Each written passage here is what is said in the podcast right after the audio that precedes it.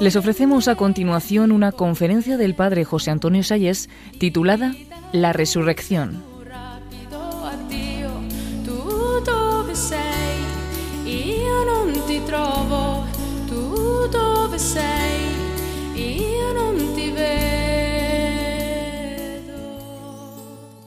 Un tal San Pablo, conocéis, dijo, si Cristo no ha resucitado, vana es nuestra fe, vana es nuestra predicación y somos los más idiotas de todos los hombres porque todavía estamos en nuestros pecados. Qué bien dicho está. Cuando se enteró que los corintios no creían en la resurrección de los muertos, les escribió todo el capítulo 15 de la primera de los Corintios, que es la página más bella que se haya escrito nunca sobre la resurrección. Hay que leerla despacio y disfrutarla, que paso es la Biblia para disfrutar, ¿me habéis entendido? Voy a saborear este texto. Ya sé que algunos de vosotros no creéis en la resurrección de los muertos, pero si los muertos no resucitan, tampoco Cristo ha resucitado. Y si Cristo no ha resucitado, vana es nuestra fe y vana es nuestra predicación. Pero muchachos, aquí está lo que yo he recibido. Este es el primer credo, que Cristo murió por nuestros pecados según las Escrituras, que fue sepultado, que resucitó al tercer día según las Escrituras, que se apareció primero a Cefas, luego a los doce, luego a más de quinientos hermanos, también se apareció a mí de tal modo que yo he sido también constituido apóstol. Él se, pone como apóstol. A mí se me ha parecido Cristo también. Y no dice que lo viera. Dice él, cuando habla de ello, lo describe tres veces en el libro de los Hechos, esa aparición. Dice que vio un gran resplandor de luz y una voz que le decía, Pablo, Pablo, ¿por qué me persigues? Y le dijo que fuera hasta Damasco, que buscara un tal Ananías, ¿no? Y que él iba a decir lo que tenía que hacer. ¿De acuerdo? Y los que le acompañaban, soldados, pues vieron el resplandor de la luz, pero no oyeron la voz. Lo dice con claridad. ¿Entendido? Muy bien. Entonces tenemos que estudiar la resurrección. Porque si Cristo no hubiera resucitado, realmente no podríamos estar aquí ninguno de nosotros. ¿Mm? Ninguno de nosotros. Ya lo hemos dicho, los apóstoles habían perdido la fe totalmente. Porque la escritura dice, maldito el que cuelga en el madero y Cristo colgó del madero, por lo tanto murió como un maldito de Dios. Y lo juzgó el tribunal de su pueblo, el Sanedrín, de una manera legítima. Y si no hubiera sido por, dice el catecismo, por el encuentro físico que los apóstoles tuvieron con Cristo resucitado, porque le vieron, no, porque le tocaron, no habrían recuperado la fe. Ellos no estaban para experiencias místicas. El cristianismo no nace de una experiencia subjetiva, nace de algo objetivo, entendido, algo que se ha visto objetivamente, algo que se ha visto, que se ha tocado. Esta es la cuestión. Ahora bien, vienen los teólogos y nos dicen, es que la resurrección, dice John Peter Meyer, pues no, no encaja con el concepto que yo tengo de historia. Vamos a ver si nos ponemos de acuerdo en este término. La resurrección de Cristo no es como la de Lázaro. ¿Estáis de acuerdo? Sí. Lázaro resucita y vuelve otra vez a morir. No fue una resurrección definitiva. Mm. Y sin embargo la de Cristo fue una resurrección definitiva porque resucita con un cuerpo glorioso. ¿Entendido? Vence definitivamente a la muerte. Ya no vuelve a morir. ¿Me habéis entendido? Es el triunfo de Jesucristo. Y en ese sentido la resurrección es trascendente. No es como la de Lázaro. Vamos a decir que es trascendente no es como la de Lázaro, pero es histórica al mismo tiempo porque, porque ha dejado huellas en la historia, sepulcro vacío y apariciones. Y eso se constató, ¿me habéis entendido? Lo constataron por lo menos aquellos que le vieron en las apariciones y constataron el, el, sepulcro vacío, sí o no. Por tanto, lo que tiene que hacer usted, señor John Meyer, John Peter Meyer, es estudiar el sepulcro vacío, es estudiar esas apariciones, a ver cómo, cómo vienen ahí, ¿no? Y después aplicar los criterios de historicidad para ver si son creíbles no. Eso es lo que tiene que hacer usted y no hace. Esto es lo que no hace. Y Pagola dijo, bueno, esto... Es que lo del sepulcro de Cristo, pues probablemente lo tiraron en una cantera que estaba al lado. Cuando realmente los evangelios dicen que fue sepultado en un sepulcro de José de Arimatea, con nombre y apellidos, no es cierto, que estaba cercano. En todo caso dice, es que el sepulcro vacío no, no, eh, eh, no explica nada y podemos prescindir de él. Vamos a ver si nos, si nos enteramos. si nos centramos. Solo por el sepulcro vacío no se puede creer, eso es verdad. Porque en principio, ¿no? Ese cadáver podía haber sido robado, ¿no es cierto? Sí. La prueba definitiva es las apariciones, eso sí. En eso estamos de acuerdo. Pero no se puede creer sin el sepulcro vacío. No se cree por el sepulcro vacío, pero no se puede creer sin el sepulcro vacío. Es decir, si hubieran encontrado el cadáver de Cristo, no habrían creído en la resurrección. ¿Me explico sí o no? Eso decía Chanquitón. No creemos por el sepulcro vacío, porque en principio el sepulcro vacío se podría explicar como un robo. Pero no podemos creer sin el sepulcro vacío. Y hay un judío afincado en Viena, famoso, es uno de los mayores hebraístas que tenemos, Schubert. Es el mismo apellido que, el músico. Y está escrito diciendo, señores, señores teólogos católicos, ya sé que algunos de ustedes, eh, pues, dicen que del sepulcro vacío nada. Miren, yo soy judío. Y resulta que nuestra cultura judía, yo les puedo decir que los apóstoles no habrían creído nunca en la resurrección de Cristo si llegan a descubrir el sepulcro de Jesús con el cadáver. Porque para nosotros los judíos la resurrección implica la resurrección del cadáver que está en el sepulcro. Desde el capítulo 12 del libro de Daniel, que dice que resucitan los muertos, los, el polvo de la tierra que está en la tumba. ¿Entendido? Para nosotros los judíos resucitar es ir del sepulcro. ¿Lo habéis entendido, sí o no? De tal manera que si los apóstoles hubieran encontrado el cadáver de Cristo, no habrían creído nunca en la resurrección. ¿Me seguís hasta aquí, sí o no? Sí. Pero es que además pasa una cosa muy bonita, y está bonita que os la voy a leer. Si nos vamos al capítulo 20 de San Juan, donde narra María Magdalena, la pelirroja, lo leemos. Capítulo 20 de San Juan. El primer día de la semana va María Magdalena de madrugada al sepulcro cuando todavía estaba oscuro y ve la piedra quitada del sepulcro. Echa a correr y llega donde Pedro Simón y donde el otro discípulo, Juan, a quien Jesús quería y le dice, se han llevado del sepulcro del Señor y no sabemos dónde le han puesto. Habla en plural, no sabemos. Esto texto nos está diciendo San Juan que se trataba de las tres mujeres. Habla en plural, ¿no es cierto? Y coincide con los sinópticos. Lo que pasa es que San Juan siempre tiene una tendencia a individualizar los encuentros. El encuentro de Jesús con la samaritana, con Nicodemo, entendidos esos encuentros donde dialoga. Y salieron Pedro y el otro discípulo y se encaminaron al sepulcro. Corrían los dos juntos, pero el otro discípulo, claro, más joven, corrió por delante más rápido que Pedro y llegó primero al sepulcro. Se inclinó y vio las vendas en el suelo, pero no entró. Llega también Simón Pedro siguiéndole. Entra en el sepulcro y ve las vendas en el suelo y el sudario que cubrió su cabeza no junto a las vendas, sino plegado en lugar aparte. Entonces entró también el otro discípulo, que había llegado el primero al sepulcro, vio y creyó, pues hasta entonces no habían comprendido que según la escritura Jesús debía de resucitar entre los muertos. Aquí dice Juan de sí mismo que vio las vendas del sepulcro vacío, vio las vendas en el suelo y solo por eso creyó. No se entiende, ¿verdad? ¿Por qué? Porque, porque hemos dicho que solo por el sepulcro vacío no se puede creer. Hace falta las apariciones, ¿no es cierto? ¿Sí o no? Sí. Pero es que si lo leemos en griego, hay una palabrica que es preciosa, os la digo. Sí. ¿Por qué creyó San Juan? Porque si vamos y lo leemos en griego, no dice que las vendas estamos en el suelo, sino que las vendas estaban keimena. ¿Qué significa keimena? Yacentes, desinfladas.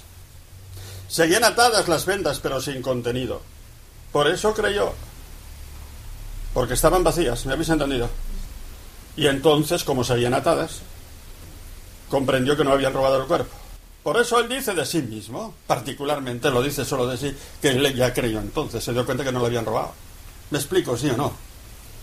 Las vendas estaban keimena, yacentes, echadas. Yo a los alumnos les digo, desinfladas. Porque seguían atadas, pero sin contenido. Por eso vio y creyó. Es bonito esto, ¿verdad? Sí o no. Aunque los demás indudablemente tuvieron que esperar a las apariciones para creer. ¿Queda claro, sí o no? Entonces vamos a ver lo que dicen los textos.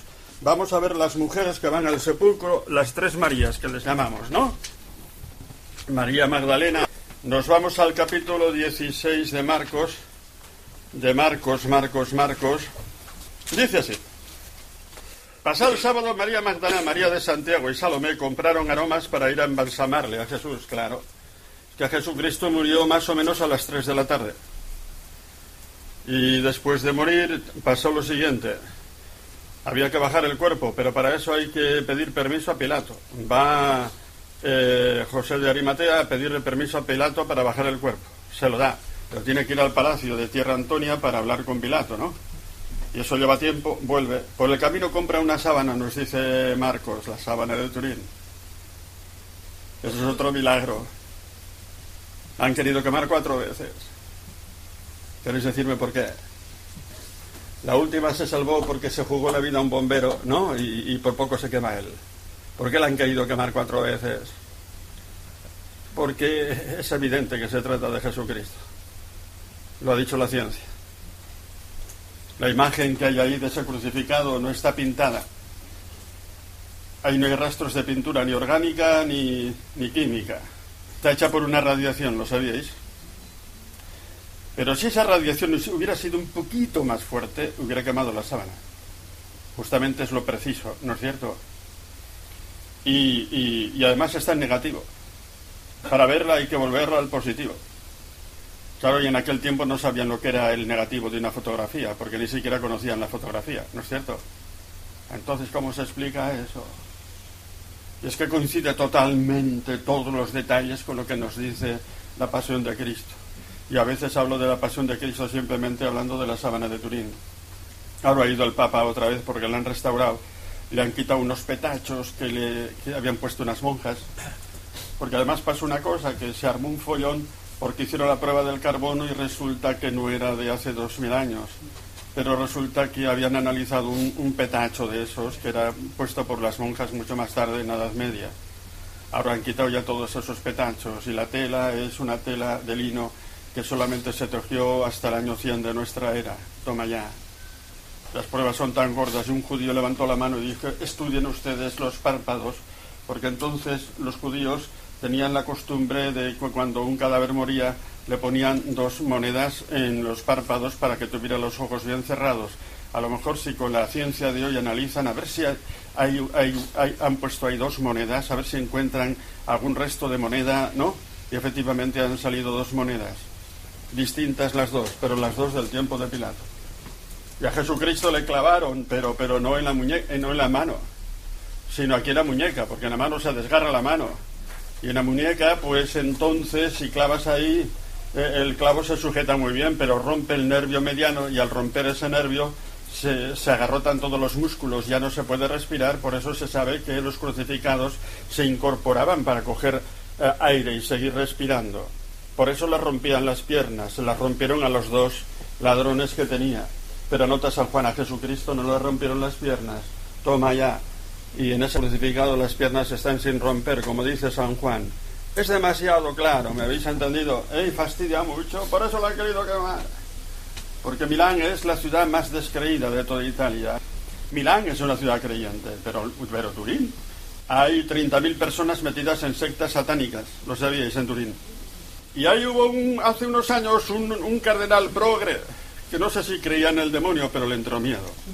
Y creó de golpe seis exorcistas, no lo sabíais, ¿verdad? Ah, toma, teníais que pagarme por esta noticia, porque son de esas cosas que dice toma, que seguramente no querían el demonio, pero le entró miedo. Con el poder que tenían esas sectas le entró miedo y creó seis exorcistas, toma ya. Y entonces, vamos a ver, fueron las tres mujeres. Claro, eh, perdón, Hace falta tiempo pedir el permiso a, Pilato, luego por el camino se compra una sábana y vuelve. Pero hay que bajarlo de la cruz, desclavarlo lleva tiempo, ¿no es así? ¿eh? ¿Eh? Se le baja de la cruz y se le entierra en un, en un eh, sepulcro que ciertamente estaba cercano, el de José de Arimatea, pero tienen que mover una piedra enorme para poderlo meter y la cierran. Muy bien. Pero todo eso lo tienen que hacer antes de las 6 de la tarde, ¿por qué? porque a las seis de la tarde comienza el sábado, ya no se puede trabajar, además ese sábado era la Pascua. Doble motivo. No pudieron embalsamarle como era costumbre, ¿no es así?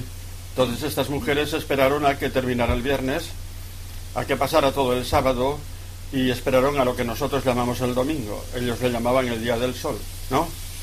y ya el domingo por cuando aparece el sol. Ya entonces se encaminan y, muy de madrugada, el primer día de la semana, la salida del sol van al sepulcro. Se decían unas a otras, ¿quién nos retira la piedra de la puerta del sepulcro?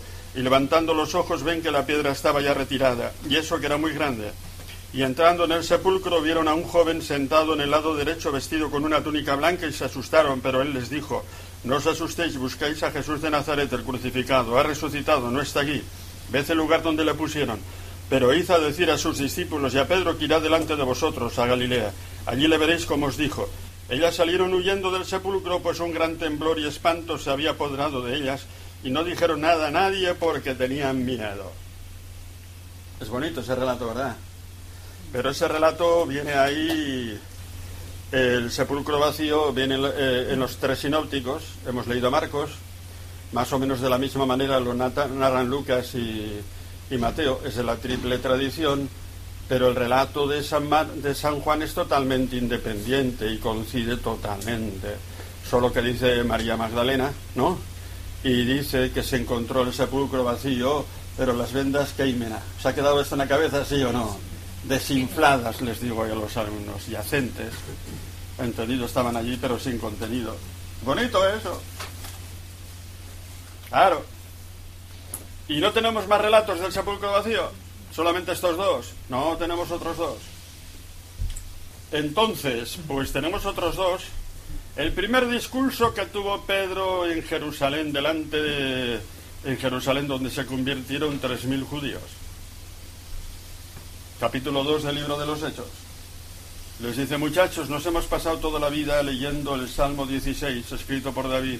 No dejarás ver a tu siervo la corrupción nosotros pensábamos que este salmo escrito por David, si pensábamos, pues estaba hablando de sí mismo, que no vería la corrupción.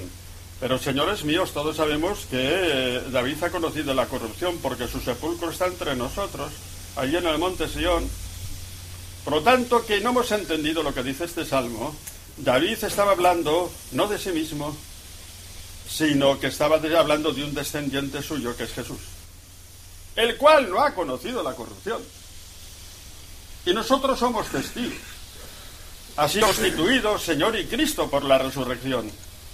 Si no ha conocido la corrupción, ¿qué quiere decir? Que el sepulcro quedó vacío, ¿sí o no? ¿Me explico, sí o no? Y la misma argumentación en San Pablo, en Antioquía de Pisidia, capítulo 13 del libro de los Hechos.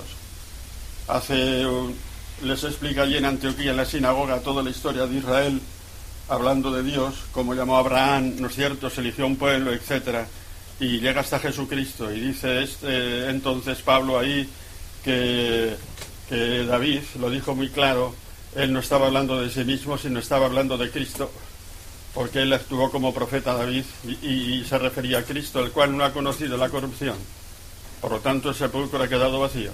O sea que tenemos cuatro textos que nos hablan del hallazgo del sepulcro vacío. ¿Queda claro, sí o no? Con ese detalle por parte de Marcos que de, de, se lo diré de San Juan, que dice que las vendas estaban allí queimena. Muy bien, muy bien. Las apariciones. Las apariciones, hay apariciones a las mujeres. Tenemos apariciones a San Pedro. Vamos, la aparición de San Pedro viene narrada dos veces. En 1 Corintios 15, 5, se apareció primero a Cefas, ya dijimos, mentira, se apareció primero a las mujeres. Pero las mujeres no pueden entrar en el credo. ¿Y habéis entendido sí o no? Porque el testimonio de una mujer no vale. Queda claro, sí o no. Esto es bonito decirlo porque realmente gracias a las mujeres aquí tocamos la verdad con la mano. ¿No es cierto? Esto no se lo ha inventado nadie. Muy bien. Yo digo yo en aquella cultura, no digo yo que este sea mi, mi pensamiento. Yo no he dicho que en mi forma de pensar las mujeres, eh, el testimonio de una mujer no valga, no. En los judíos de aquel tiempo. Pero esa aparición a Pedro la tenemos ahí y también en Lucas 24, 34, cuando van los de Maús a contarles a los discípulos que se les ha aparecido en el camino de Maús, dicen, sí, sí, sí, sí, pero también a nosotros ha habido unas mujeres que nos han dicho que, claro, pero, pero, pero son mujeres. Y también se ha aparecido a Pedro, le dicen. El testimonio a Pedro lo tenemos en Lucas 24 y en 1 Corintios 15, 5. Luego testaremos el relato de Maús, capítulo 24 de San Lucas, Y luego tenemos, tenemos, tenemos la aparición, por supuesto, a los discípulos. Y en el Evangelio de San Juan tenemos eh, dos apariciones. Una, eh, que están todos menos Tomás, ¿no es cierto? Y luego se lo cuentan a Tomás y dice Tomás, ya, que Jesús ha aparecido, ya. No me vengáis con cuentos chinos, entendido, porque si yo no toco sus, sus, las huellas de sus manos y de sus pies, yo no me lo creo. Entonces viene Jesucristo y le dice, aquí Tomás, ¿no? Y, y Jesucristo, a pesar de que su carne era resucitada y de suyo invisible, ahí milagrosamente se hace visible. Cristo tiene poder para eso, ¿no? Y mucho más si está resucitado. Tócalo. ¿Entendido? Tócalo. Entonces dice, Señor mío y Dios mío. Y tenemos todas esas apariciones y nos interesa ahora hacernos una pregunta. ¿Esas apariciones fueron de verdad? ¿Objetivas? ¿O fueron visiones éxtasis que tuvieron? Pero tenemos que ir al griego a ver cómo se dice eso en griego. Y resulta que si las leemos en griego aparecen dos verbos que los conocéis, porque sois españoles. En griego aparecen dos verbos, uno faino y otro faneró. Y los conocéis porque las dos, estos dos verbos los tenemos en español. El verbo faino, ¿en qué palabra la tenemos en español? Epifanía, ¿os suena eso? Manifestación visible. Y faneró, lo tenemos en español. El maestro de mi pueblo les decía que había plantas criptógamas y fanerógamas. ¿Siguen existiendo o no? Y nos decía criptógamas que tienen los órganos reproductivos ocultos, fanerógamas que los tienen visibles. Cuando Cristo se aparece, se emplea ese verbo, hacerse visible. ¿Me habéis entendido? Se hizo visible, faneró. En aoristo pasivo, se Se mostró visiblemente. Esto es muy bonito porque además los apóstoles sabían griego cuando se escribieron los evangelios. Y entonces resulta que para hablar de visiones subjetivas, de esas visiones de las que hemos hablado, ¿no? Tienen un término técnico que es jorama. Jorama. ¿Recordáis cuando San Pedro está en la terraza de su casa y estaba rezando y a bajar un, un mantel desde el cielo con un montón de alimentos, se le dice, come de todos los alimentos, que no hay alimentos impuros. Él dice que ha tenido un jorama, una visión, un éxtasis, como la queréis llamar. ¿Os acordáis cuando Pedro sale de la cárcel y se ve que ya no, no está atado por las cadenas? Entendido, porque entró el ángel y rompió y les hizo salir de la cárcel. Dice, pensé que era una visión, un jorama. ¿Os acordáis cuando San Pablo, en la segunda carta a los Corintios capítulo, dice, cuidado, eh? Si me obligáis a mí a presumir, voy a presumir yo también. Yo he tenido muchas visiones. Una fui arrebatado hasta el tercer cielo. Y, Cristo se, eh, tuve la visión de Cristo. Y esas visiones que ha tenido y de las que presume, les da el término de Jorama, visiones. Atención a esto que es muy importante. El término de Jorama no se emplea ni una sola vez para hablar de las apariciones de Cristo. No son visiones, le tocaron, le vieron con los ojos. ¿Me explico, sí o no? Podían haber dicho que fueron visiones. No dicen eso ni una sola vez, ni una sola vez. Y entonces resulta que aquí estamos tocando, pues eso. Hay, hay, hay un milagro tremendo que hizo San Pedro, ¿os acordáis? Estamos en el capítulo cuarto del libro de los Hechos. Van a rezar al templo San Pedro y San Juan y había un paralítico que pedía desde toda la vida en la puerta del templo. Y les pide una limosna y dice, nosotros no tenemos, no tenemos ni plata ni oro, pero en nombre de Jesús de Nazaret ponte de pie. Aquel paralítico pega un blinco y claro, pues se convierte toda la ciudad. Como pasó con aquel milagro del Pilar, que no lo conocéis, que se llama el milagro de Calanda, de que a lo mejor os parece un cuento chino. Es el milagro de la Iglesia Católica que más estudiado está. Vais a la enciclopedia Espasa y casi hay un tomo entero para hablar de ese milagro. ¿No lo sabíais? Hice a la enciclopedia Espasa. Ahora acaba de escribir un libro sobre ese milagro Vittorio Messori, el gran escritor converso italiano Vittorio Messori, que me hizo a mí el prólogo de uno de mis libros, se lo agradecí mucho. ¿Quién era ese hombre? Pues un hombre que le pasó una rueda de un, de un carro en su pueblo Calanda en Teruel, le tuvieron que cortar la pierna. Y la pierna la enterraron en el cementerio. Y él se fue a pedir limosna eh, en el Pilar. no tenía más que el muñón de la pierna, ¿no? Y resulta que una noche antes de dormir se le ocurrió darse con aceite de las, de las lámparas de la Virgen en el muñón. Y a la mañana se levanta y tenía la pierna. Y me vais a decir, eso suena a cuento chino. fue toda Zaragoza a tocarle la pierna. Porque lo conocía todo Zaragoza. Porque en Zaragoza habrá gente que no cree en Dios, pero todos creen en la Virgen del Pilar, ¿sí o no? Y aunque no crean en Dios, algunos van a rezar a la Virgen. ¿Entendido? Van a rezar a la Virgen. Y lo conocía todo el mundo pidiendo toda la vida limosna allí. Y de pronto que le ha salido la pierna. Y fue todo Zaragoza a tocar. Otra vez estamos en el tocar. Fueron allí a tocarle la pierna. Y vinieron de toda Europa, de Francia, de Alemania, a ver si eso era verdad y comprobarlo, a hablar con él. Fue el rey de España a hablar con él. Le vieron, pues, bueno, eso está, es el milagro más certificado. Y hay testimonios escritos del enterrador de la pierna en Calanda y dijo que sí, que lo enterró. Y la pierna estaba enterrada allí, seguía enterrada allí. Eso es un milagro de los más grandes que han ocurrido dentro del cristianismo. De tal manera que cuando a un maño le hablas de los milagros de Lourdes, dices, sí, sí, nosotros no hemos tenido más que uno, pero vale por todos los de, los de Lourdes. Y, si entráis en la Basílica del Pilar hay un gran cuadro de Isabel Guerra. ¿Quién es Isabel Guerra? Una monja que pinta como lo pintaban los españoles en el siglo XVI. Tiene cuadros impresionantes. Ahora ya no pinta porque se ha hecho mayor. Y tiene un gran cuadro de, de este milagro que lo veis allá en el Pilar. Está allí expuesto este cuadro, Isabel Guerra. Pasa por una de las mejores pintoras que ha tenido la historia de España. Y entonces, pues este milagro fue así. Se enteró todo Jerusalén, se reúnen los judíos y dicen tenemos que matarles porque a Pedro y Juan, si no toda la ciudad se, va a ir con ellos.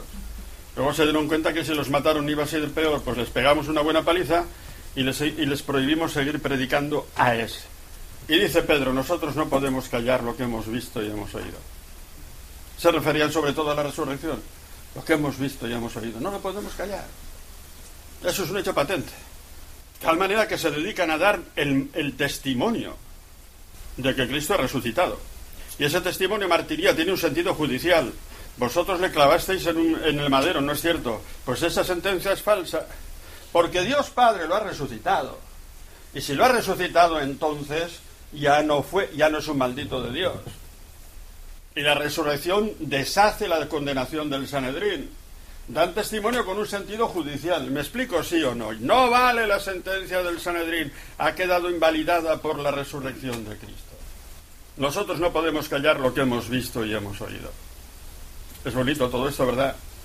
Bueno, pues entonces lo que queda ya, y, voy a cumplir el horario, es ver si todo esto realmente es histórico. Para ello tenemos que aplicar los criterios de historicidad que ya conocemos eran muchísimas. Criterio de múltiple fuente, ¿os acordáis? Hay que decir una cosa que es evidente de la resurrección de Cristo, no solamente habla los evangelios, sino que habla sobre todo la primera carta a los Corintios. San Pablo habla de la resurrección un montón de veces.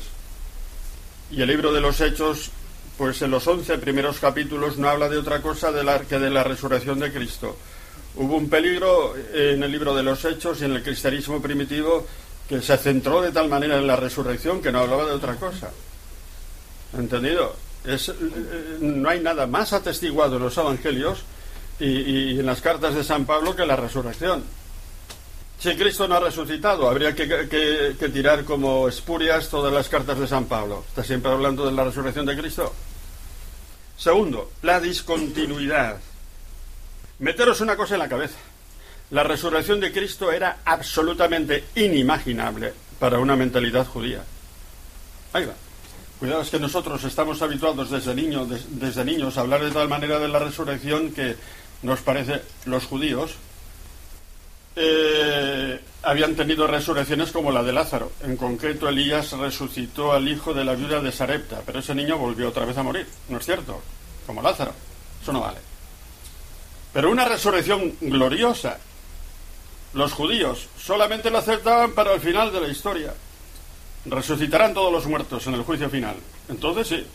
Pero antes del juicio final no resucita nadie en el mundo judío de una manera definitiva, con un cuerpo glorioso como el de Cristo. Ni siquiera el Mesías. ¿Por qué? Porque para ellos el Mesías no muere. ¿Me explico? ¿No me explico? Y la resurrección de Cristo no se la podían ni imaginar. Otra cosa es que textos como ese Salmo 16 que hemos comentado, ahora traten de entenderlos porque dicen, ahora se entiende. David no estaba hablando de sí mismo, no es cierto, él ha conocido la corrupción, David era profeta y se refería a Cristo. Pero eso lo entienden una vez que han conocido la resurrección de Cristo. ¿Queda claro, sí o no? Sin la resurrección de Cristo no lo habrían podido entender, no. ¿Eh? Meteros bien eso en la cabeza, que la resurrección de Cristo era algo inimaginable. Criterio de discontinuidad, las mujeres. Nadie se inventa en aquella cultura que el acontecimiento principal del cristianismo sea testimoniado por unas mujeres. Lo hemos dicho ya muchas veces. Testimonio de una mujer no vale. Además, Jesucristo a los discípulos les trata de insensatos y lerdos porque no han entendido. Estoy hablando de Lucas 24, 25, insensatos y lerdos. Y, y lo bonito es que los evangelios se limitan simplemente a decir lo que ha ocurrido. Ha resucitado, lo hemos visto y no dicen más. No se ponen a especular y a explicar cómo fue esa resurrección, no entran en eso. Solamente narran lo que han visto. Porque si vamos a los apócrifos, hemos hablado ya de los apócrifos, bueno, es cierto, el Evangelio de San Pedro, pues te describe la resurrección. Estaba todo en silencio y un terremoto, bum, bum, bum, bum, bum, y se abrió el sepulcro y Cristo, lleno de, vestido de blanco, lleno de luz, empezó a subir para arriba y los ángeles le cogieron. De eso los evangelios nuestros ni una palabra, ¿no es cierto, sí o no? Porque nadie pretende haber visto la resurrección en sí misma. ¿Me habéis entendido? Solo narran lo que han visto. El sepulcro estaba vacío, no es así. Y le hemos visto. Nada más, no dicen más. Se puso en medio de nosotros. Y con el verbo impantao, que es colocarse. Están hablando de términos, digamos, físicos. Y, y, y claro, ahí se ve, ahí se ve realmente cómo, pues es un hecho inimaginable que nadie se ha podido inventar, criterio de discontinuidad criterio de explicación necesaria. Miren ustedes, presentar como Mesías a un individuo que murió en la cruz es el mayor absurdo que puede haber para un judío. Y sin embargo, la iglesia primitiva hablaron de la pasión de este Mesías, ¿sí o no? Y la afirmaron, ¿por qué? Porque le vieron resucitado. Si no, un Mesías muerto y crucificado es un escándalo para los judíos. Ya lo dice San Pablo en la primera carta a los Corintios. Yo me limito a hablar de Cristo crucificado, escándalo para los judíos y necedad para los gentiles. ¿Cómo vamos a acertar un, un, un judío, el pueblo judío, un Mesías que ha fracasado en la cruz? ¿Entendido? Si no hubiera resucitado, no habrían creído en Cristo como Mesías. Era imposible. Y entonces, claro, no solamente eso, sino que a partir de ahí, pues, pues entienden que Jesucristo es Dios, se lo entienden a fondo. De tal manera que empiezan a afirmar desde un principio que Jesucristo es Dios. Y se meten en un lío mayor, el mayor lío que ha habido en la historia de la humanidad. Que solamente hay un solo Dios, pero que son tres. ¿No es cierto, sí o no? La mayor prueba de que esto no se lo inventa nadie es que nadie se inventa el misterio de la Trinidad. No sé si me explico. Decir que hay un solo Dios, pero que son tres, eso no se lo inventa nadie. Y ese es el mayor problema que ha tenido la historia de la humanidad, el misterio de Cristo, que aquí lo explicaremos. ¿eh? Y os voy a hacer un dibujo para que lo entendamos bien. Y lo vais a entender con ese dibujo. Ya lo tengo en la cabeza. Pero lo dejamos para la próxima vez, ¿no? Y el misterio de la Trinidad. Tengo que ir este año a dar clases sobre la Trinidad al, al, al, al seminario de Brasilia. Tengo un libro sobre la Trinidad, ha salido ahora la segunda edición. Vosotros, que sois seglares, ¿Qué se os ha explicado de la Trinidad? Nada. Y de la Trinidad se puede explicar más del 50, se puede entender más del 50%. Más del 50%, claro que sí, claro que sí. Pero no me voy a meter en él. ¿Queda claro sí o no? ¿Queda sí o no? Me pasó que eh, he estado en Madrid en el Colegio Mater Salvatoris, es un colegio femenino muy bueno que hay en Madrid, solo de chicas. Y entonces las más listas, las mayores, voy siempre a darles lo que llaman ellos un bombardeo de preguntas. Me pongo delante de las chicas curso por curso a que me hagan preguntas sobre la fe. Y son chicas listas, de 17, 18 años. Y una se levanta y dice, ¿usted por qué cree en Dios? ¿Mm?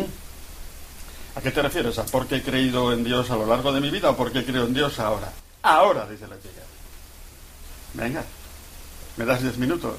Una prueba de la asistencia de Dios, la más redonda. Se la di. Luego se levanta otra chica y dice, bueno, mire, yo tengo unas preguntas, pero ¿para qué? Si va a ser inútil. Si siempre me paso la vida discutiendo con mi padre de estas cosas. Total, ¿para qué? Y otra pregunta, esto, esto y eso, le contesté la chica. Quedó tremendamente agradecida. Y se me ocurrió decirles que tengo un dibujo sobre la Trinidad. ¿Un dibujo? Pues tiene que venir otro dinos con ese dibujo. Y tuve que volver y dibujárselo. Bien, no me voy a meter en la Trinidad. Lo que me quiero decir ahora es que nadie se inventa la Trinidad. Si yo me invento una religión, me invento que es un Dios único, Padre, pero unipersonal. ¿No es cierto? Sí o no. Es lo más lógico. Pero lo bonito de la Trinidad es que si te metes, eres más en Dios. Porque te das cuenta que nuestro Dios sigue siendo un Dios único, un solo Dios, pero no solitario. ¿Lo habéis entendido? Ha sido siempre amor. Ha sido siempre amor. Esto es lo bonito. Y nos ha creado para hacernos partícipes de ese amor. Y ahí enlazo con la gracia. La gracia no es algo que Dios da. La gracia es algo, es Dios mismo que se nos da en su intimidad intratrinitaria para hacernos hijos en Cristo y librarnos del pecado y de la muerte. Este sí que lo voy a dibujar, porque es fácil de hacer y me lo vais a entender enseguida. Entonces, indudablemente, mirad, dentro de una religión monoteísta como es el cristianismo, pues resulta que confesamos que el Padre es Dios, que el Hijo es Dios y que el Espíritu Santo es Dios. Si Cristo no resucita, eh, la Trinidad no sale adelante. Y la Iglesia se metió en la Trinidad ya en el concilio de Nicea, porque había un hereje que se llama Arrio, suena seguro. Y Arrio era muy listo y, dice, y decía, nosotros creemos, somos monoteístas, creemos en un solo Dios. Si junto a Dios Padre, en el que creemos, decimos que Jesús es también Dios, estamos rompiendo el monoteísmo. Buen argumento, ¿no es cierto? ¿Sí o no? Y le contestaron al concilio de Nicea, sí, sí, sí, sí, de acuerdo. Pero no rompemos el monoteísmo. Está muy claro que Jesucristo tuvo conciencia de ser Dios, eso no lo podemos negar. Por lo tanto, afirmamos que Jesús es de la misma naturaleza que el Padre. ¿Os suena eso? Lo decimos en el credo. De la misma naturaleza que el Padre. Y se inventaron el concepto de naturaleza cuando todavía no estaba el concepto de persona. Nos metemos en el misterio de la Trinidad, muy bien, no nos queda más remedio. Y luego vino el primer concilio de Constantinopla, el 381, con dos grandes padres, los capadocios, que eran Gregorio de Nisa y Gregorio de Nazanceno, ¿no? Y en el concilio de, primero de Constantinopla afirmaron también la divinidad del Espíritu Santo. Lo tenemos en el credo también. Creo en el Espíritu Santo, Señor y dador de vida, ¿no? Esto es, esto es. Y la Iglesia se metió en el misterio de la Trinidad. Y para mí, la mayor empresa, digamos, ideológica en la historia de la humanidad es el esfuerzo que hizo la Iglesia con el misterio de Cristo, que culmina en Calcedonia, y eso sí que lo vamos a dibujar. ¿Entendido? ¿No? Y, y en el misterio de la Trinidad. La Iglesia aquella era valiente, se metía en el misterio. ¿Habéis entendido? Más valiente que lo que pienso que hoy creo que la Iglesia actual no sería capaz de hacer unos concilios como aquellos. Fueron valientes, se metieron en un, en un tinglao y lo solucionaron. ¿Entendido? Lo solucionaron. ¿Por qué? Porque vieron que era Cristo resucitado. Si no. Y un argumento. La iglesia que ya se marchó después toda al martirio. Los apóstoles murieron todos eh, eh, mártires, ¿sí o no? Y el cristianismo se marchó todo al martirio y tuvo cuatro persecuciones de AUPA en tiempos romanos. La de Nerón, que esa os suena. La de Domiciano a finales del siglo I. Otra intermedia que no me acuerdo ahora. Y la de Diocleciano en el siglo IV. Y murieron los cristianos mártires a montones. ¿Qué más da?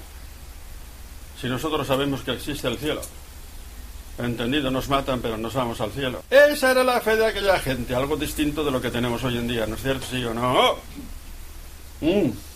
Hay una escena muy bonita del siglo IV, durante la persecución de Diocleciano en el norte de África, que es ahora musulmana. Pues allí en una ciudad que se llamaba Vitene, cerca de lo que hoy es Túnez, pues se reunían los cristianos clandestinamente en casa de un seglar como vosotros, que se llamaba emérito. No les dejaban celebrar la misa y celebrar la misa les costaba, eh, eh, tenía pena de muerte, lo sabíais. Entonces se reunían en esa casa para tener la Eucaristía y los soldados romanos les pillaron. Y al señor de esa casa, emérito se llamaba, lo llevaron a los jueces. Y los jueces le preguntaron, pero tú no sabes cuál es la pena que está reservada a los cristianos que dejan celebrar la Eucaristía en sus casas, era la pena de muerte. Y ese cristiano, seglar como vosotros, contestó diciendo, sí, lo sé muy bien, pero es que nos podéis quitar la vida, nos podéis quitar el ganado, nos podéis quitar las casas, nos podéis quitar el dinero, entendido, pero la Eucaristía no, porque lo dijo en latín, sin domenico non possumus, sin la Eucaristía no podemos vivir. Qué bonito. Y era seglar como vosotros, me cortaron la cabeza. Muy bien, muy bien. La iglesia primitiva se fue al martirio en masa. Hubo además una peste terrible en Alejandría, en el año 260, y resulta que los cristianos, muchos de ellos por salvar a los enfermos de peste, se contagiaron y murieron cantidad de cristianos por salvar a esos apestados. Y eso causó, tal sensación en el mundo pagano que provocó la conversión de masas enteras, al cristianismo a partir del ejemplo que habían dado los cristianos, que se contagiaban por salvar a los enfermos. Pero si nos vamos al cielo, cuenta una cosa que tiene gracia, pero también tenemos derecho a reírnos. Un día bajo a la marquesina de mi pueblo, donde cogemos el autobús para ir a Pamplona, había una señora, María, nerviosa. Le digo, María, ¿estás nerviosa? Y dice, que sí, que es que yo cuando salgo del pueblo me pongo nerviosa, no puedo salir del pueblo. Pero, son 60 kilómetros. Pero no puedo salir del pueblo, me pongo, no sé. Yo me reí y dice, pues tú dónde vas? Digo, a Japón.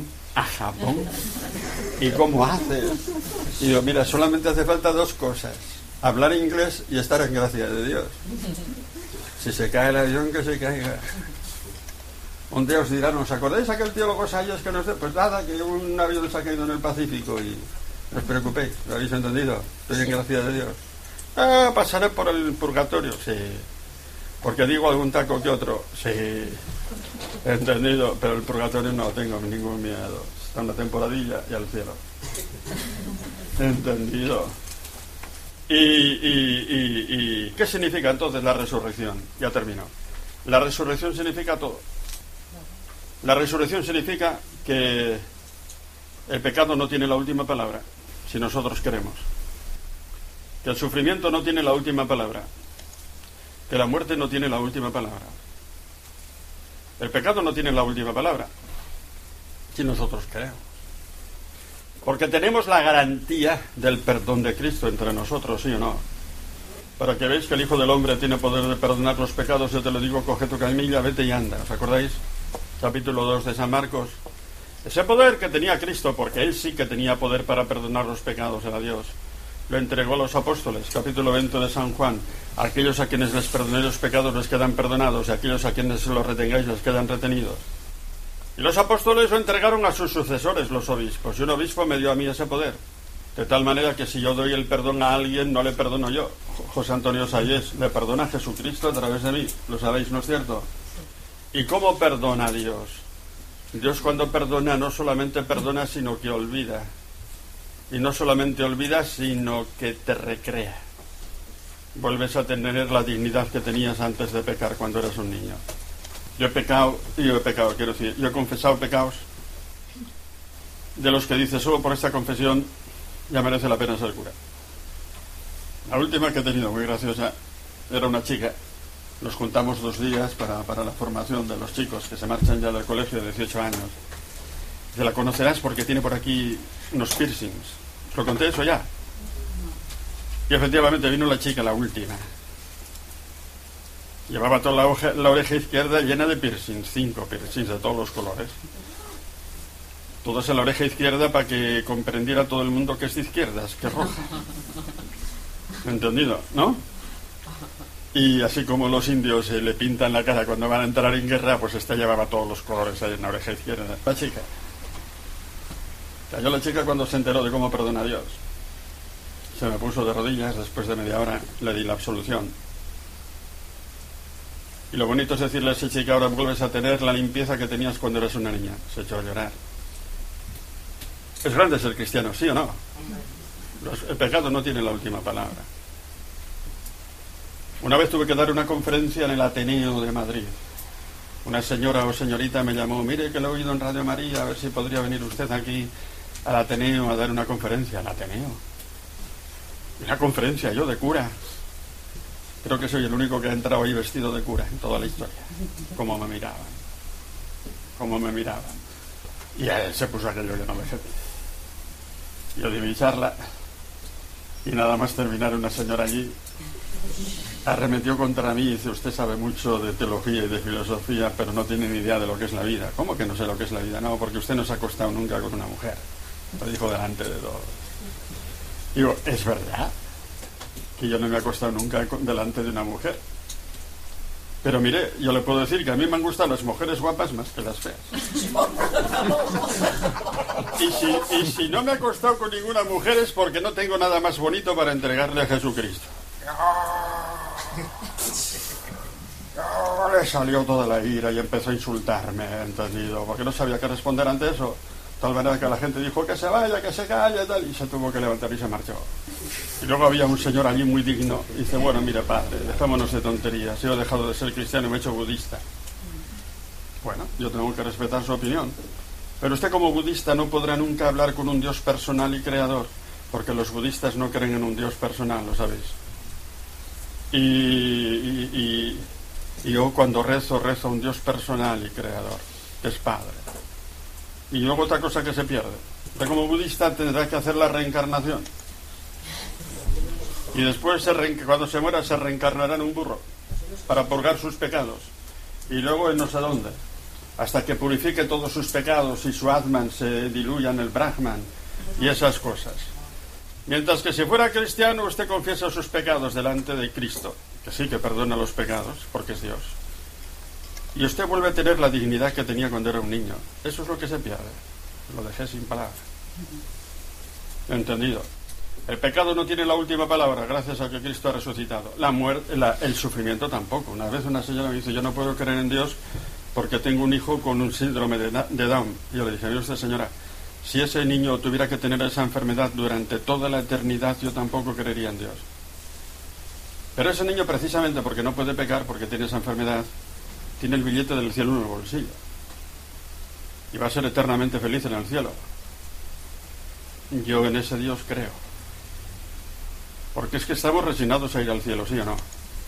Como aquella viejita de mi pelo que se estaba muriendo y le dice el párroco, no se preocupe, que ahora se muere, pero se va al cielo. Y dice, sí, sí, pero como en casa en ninguna parte. Qué tontos somos. Qué tontos somos. Qué poco pensamos en el cielo. Empezando por los curas, ¿eh? Los curas no solamente no hablamos del infierno, que hay que hablar del infierno y nadie habla. ¿Estáis de acuerdo conmigo, señor? A ver si un día os lo meto por ahí. A ver si un día os lo meto. Y, y luego la muerte no tiene la última palabra. Gracias a la resurrección de Cristo, porque nuestros cuerpos también resucitan. ¿Cómo? Pues con un cuerpo glorioso como el de Cristo. Pues ese cuerpo podrido, Dios tiene poder para hacer con él milagro y hacer que sea un cuerpo glorioso que está por encima de la muerte y del sufrimiento. Es el poder creador de Dios. Decía San Agustín, no hay verdad cristiana que rechacen tanto los paganos como la resurrección de los cuerpos. Pero nosotros les decimos que el que tiene poder para crearlo todo de la nada, tiene poder también para resucitarlo, ¿sí o no? Y les decimos también que Cristo hace milagros aquí en la vida y hace un milagro para resucitar nuestros cuerpos. ¿Y cómo? y ponían una comparación. De la misma manera que, una semilla se pudre en la tierra y de esa semilla podrida sale un árbol florido, de nuestro cuerpo eh, eh, sepultado en la tierra, ¿no? Saldrá el cuerpo florido de nuestro cuerpo resucitado, a imitación del de Cristo. Bien, entonces, la resurrección lo explica todo, ¿me habéis entendido? Si Cristo no ha resucitado, vana es nuestra fe, vana es nuestra predicación y somos los más idiotas de todos los hombres porque todavía estamos en nuestros pecados. Entonces, ciertamente que se note que creemos en esto. Si nosotros creyéramos de verdad, si nosotros creyéramos de verdad, tenemos muchos complejos, muchos miedos. ¿No es así? ¿Eh? Cuando resulta que somos los que tenemos la verdad, somos los más idiotas de todos los hombres. porque Cristo ha resucitado y no entusiasmamos a nadie, ¿no es cierto? Entonces, que perdemos batallas en este mundo, que perdamos, ¿qué importa? Que nos importa la muerte, ¿entendido? Gracias a la resurrección, entonces, indudablemente seremos felices en el cielo. Pero es que yo no me imagino el cielo, es muy fácil de imaginar. ¿Me permitís un segundo? Es que no suena aburrimiento. Hombre, es el encuentro. Aquí buscamos una felicidad infinita. Porque aquí hacemos la experiencia de que tengamos lo que tengamos, siempre tenemos que volver a empezar, ¿sí o no? ¿Sí o no? Pasamos la vida empezando. Un chico te dice, si yo tuviera trabajo sería el hombre más feliz del mundo. Encuentras trabajo y ese chico dice ahora, pero si encontrara una chica con la que poder casarme, se casan y al día siguiente tienen que volver a empezar, ¿no es cierto? Y dice Santo Tomás, nos pasamos la vida empezando porque porque buscamos una felicidad infinita hasta que buscamos encontremos a Dios cara a cara. La bondad infinita la belleza infinita no es así difícil de imaginar. Como yo soy montañero no me resulta difícil este año nos vamos los, los chicos del biscampamento nos vamos a Suiza y una de las marchas que hacemos en Suiza es subir a pie una subida de 1100 metros por camino fácil hasta los glaciares del, del Eiger, ¿suena ese monte? El Mensch, suena? Y el Jungfrau, ¿alguien le suena? Y eso es un paisaje impresionante. Llegamos hasta los glaciares. En los glaciares ya no nos podemos meter porque no tenemos facultades para eso, pero celebro la misa allí delante de todos los suizos, como miran. Se encuentran allá 50 chicos eh, alegres, felices, entendido, alrededor de un cura yo extiendo las manos todo lo más largos que pueda, entendido? Míranlos, Y luego la bajada es por otro valle que se llama Lauterbrunnen. Es una bajada que es lo más medio que hemos visto bajando, pues resulta que hay una cascada a la izquierda, un poco lejos, pero se ve perfectamente impresionante.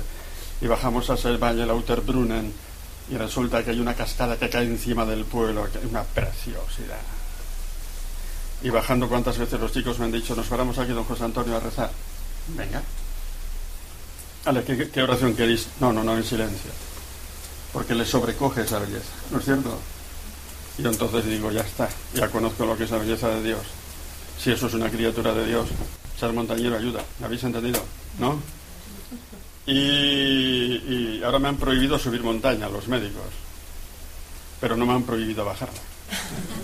Y entonces, entonces, pues hay un médico en Pamplona que me dice, pero ¿cómo puedes bajar un, monte si no lo subes? Y yo, mira, es que hay unos instrumentos ahora que suben por el otro lado que se llaman teleféricos. Y entonces, no sé si usted sabe, se monta uno en ese teleférico, llega a la cumbre por otro lado y luego bajo con los chicos. Entonces, no dejamos nunca las montañas, pues porque es una manera de encontrar a Dios. Esos campamentos nos dedicamos a formarnos, a rezar y a la montaña. ¿Ha entendido? salen parejas que luego tengo que casar. Y las parejas que salen de ahí nunca se descasan. Y de media tres, cuatro hijos. Yo no les digo cuántos hijos tienen que tener. Pero, pero van siempre por el tercero, el cuarto, un dedo, ¿no? Tienen una alegría que comunicar. Es bonito. Pues nada más. Eh, ya hemos terminado.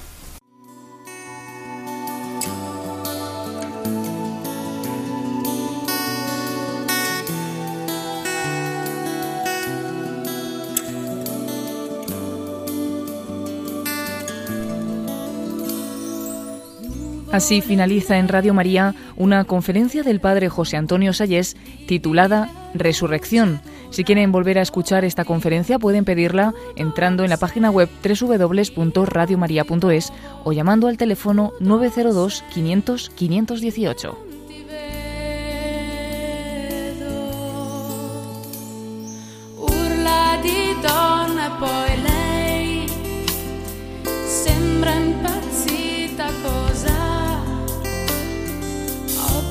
sbarrati, coperti di terra.